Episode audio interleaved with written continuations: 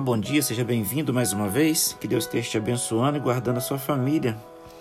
A meditação de hoje encontra-se no Evangelho de Mateus, capítulo 14, do verso 22 ao verso 33. Eu não vou ler toda a história, porque eu acredito que você já conhece.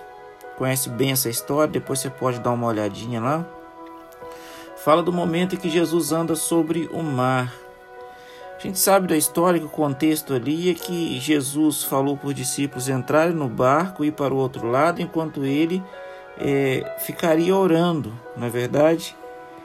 Para os discípulos, principalmente para Pedro, não tinha problema nenhum entrar no barco. Não, de jeito nenhum, porque ele passou a boa parte da sua vida dentro dos barcos, no mar, não tinha dificuldade com isso. Até posso afirmar né, que Pedro gostava dos barcos, na verdade. No meio da noite, ali o barco fustigado pelas ondas, os discípulos tiveram medo, a ponto de afundar o barquinho.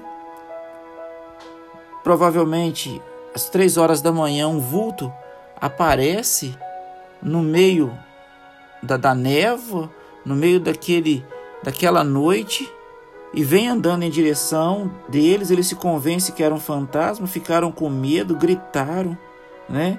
Olha, vou te dizer o seguinte: para quem sabe o final da história, é fácil é, perguntar por que, que eles não perceberam que era Jesus. Então, eles sabia que era Jesus. Véio. Só os olhos da fé reconhecem a proximidade de Deus. No meio da tempestade, fustigado pelas ondas da desilusão e da dúvida, não reagimos melhor que os discípulos. Acredite nisso. Deus ele sempre teve uma maneira especial de revelar-se para, para os seus filhos, passar-se por os seus filhos. É, quando você vê ali é, Marcos falando, narrando essa história, diz que Jesus já estava a ponto de passar por eles. É. Jesus queria impressionar eles de alguma forma, queria mostrar para eles o poder de Deus. Deus colocou Moisés na fenda de uma rocha, você lembra, né? Para que eles pudessem ver a glória de Deus passar. E passou diante de Moisés. Deus disse a Elias que se colocasse no monte, pois o Senhor vai passar. Há um padrão nessa história, meus irmãos, um padrão interessante. Em cada caso, Deus precisava chamar a atenção do seu povo por intermédio de uma sarça em chamas, de vento, do fogo ou caminhando sobre as águas, Deus iria chamar a cada uma dessas pessoas para fazer algo extraordinário.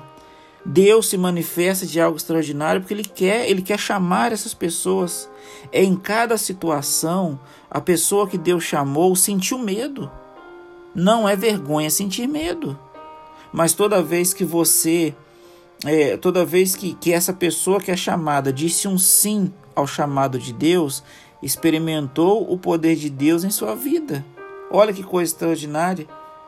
Jesus se aproximou dos discípulos sobre as águas com a intenção de passar por eles.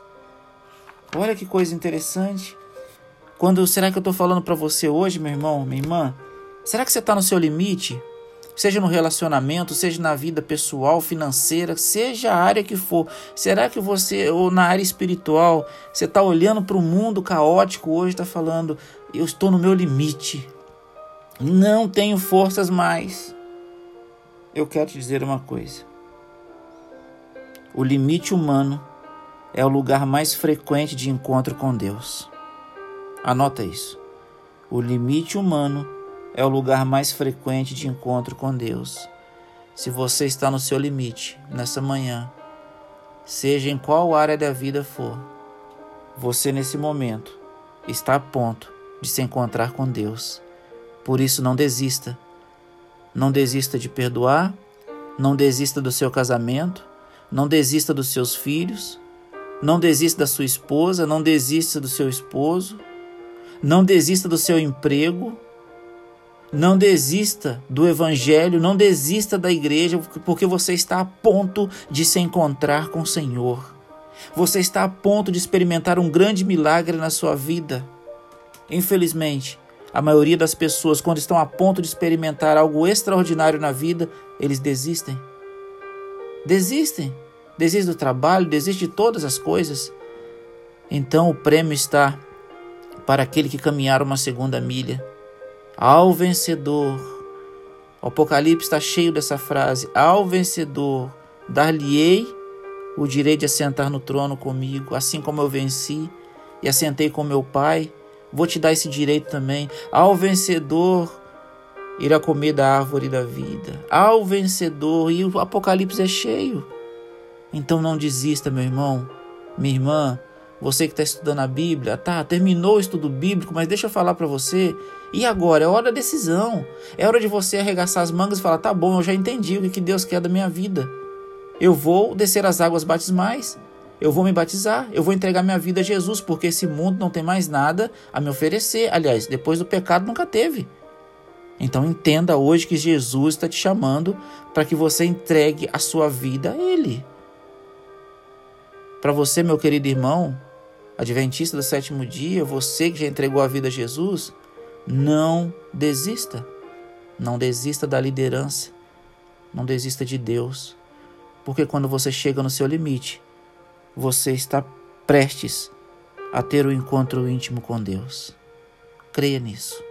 Querido Pai, obrigado por essa manhã. Obrigado porque o Senhor tem nos ajudado, tem falado aos nossos corações.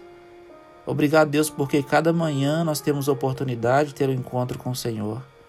Nesse despertar de a cada dia, sentimos a tua presença. Mas agora, Deus, eu quero orar por aqueles, meu Pai, que por um momento da vida pensaram em desistir, desistir talvez do casamento, dos filhos, desistir do trabalho, desistir da igreja, desistir do Senhor.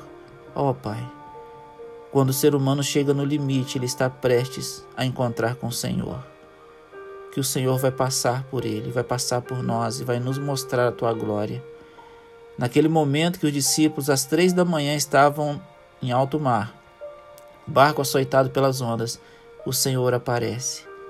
O Senhor aparece nos momentos mais difíceis. O Senhor aparece no momento em que dá a entender que tudo vai dar errado. O Senhor aparece e muda a nossa história. Nesta manhã, ó Deus, muda a história dos teus filhos, muda a nossa história. Aumente a nossa fé no Senhor, perdoe os nossos pecados. Toque no coração daqueles que estão afastados da igreja, que eles possam voltar enquanto ainda há tempo, Pai.